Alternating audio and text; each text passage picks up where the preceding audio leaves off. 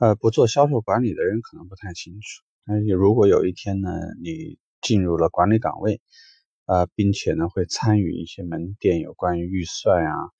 任务分配、任务分解这种时候呢，你往往会发现一个非常有意思的事情，那就是一年下来，我们厂家的签约目标、集团给到我们自己的销售目标和我们自己给自己定的销售目标，可能是三个完全不同的数。如果你觉得三个完全不同，听起来有点不靠谱，那至少可以告诉你，通常情况下这三个数都不是同一个数。那为什么会出现这种情况呢？这个我们今天简单的花几分钟时间聊一下。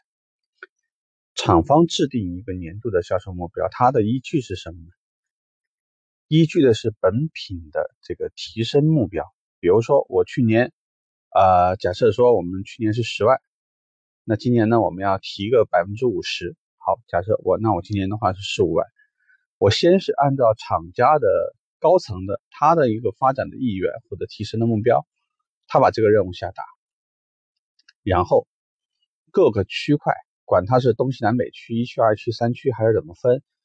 一般呢会按照他自己的情况，就是说大区的那个总，他会分下去。拿到这个任务以后呢，再分到区域，再分到门店。那么提升的这个依据呢，大体就是几种了。一种是我市场份额要提到多少，一种是我厂方的这个生产规模要提到多少。它的数据这么来的。集团里面分任务的时候呢，他不会玩这个，因为他会考虑呢，就是厂家的这个目标有可能合理，但是也有可能不合理，所以他会基于集团对利润的目标。分开就售后和销售，按照他们去年的情况，单台的利润，包括精品啊、金融啊，这个所有的这些水平业务的这些呃单车，帮他核算具体他的销量目标是多少，所以就出了第二版，就是厂家目标。这个时候呢，和集团目标不是一回事，因为厂家考虑的是自己的市场份额，集团考虑的是集团的。这个职业经理人他自己要交作业，那么各个门店应该交多少出来？这时候呢就有第二个数了。那第三个数是怎么来的呢？集团把这目标下到门店的时候，通常说应该这个数是合理的，但是各家门店可能会存在销售和售后的这个贡献率不一样啊，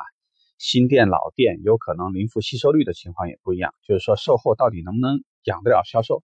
还是目前呢，新车到底是利润倒挂的情况，还是说新车其实销售还小有利润，售后呢这块倒是没有什么客户到场，所以售后的现在的产值、利润各方面都跟不上。所以根据这种情况，店里面的总经理会根据门店的情况重新再去做一稿。这个呢就导致出现的情况就是，厂方下达了一个目标，这个目标原则上来讲的话，你必须完成，但是。集团给到你的目标，往往是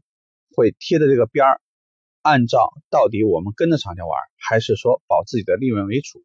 他会下第二稿。但是这一稿呢，距离厂房的目标通常也不会调整很大。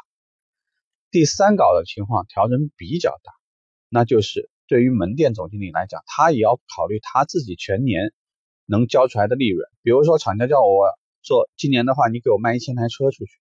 卖一千台车意味着有可能我得亏啊，那有可能在这种情况下，他会和区域和这个负责我们整个这个门店的销售经理进行多次沟通，适当的控制期望值，或者走一些上游的一些沟通，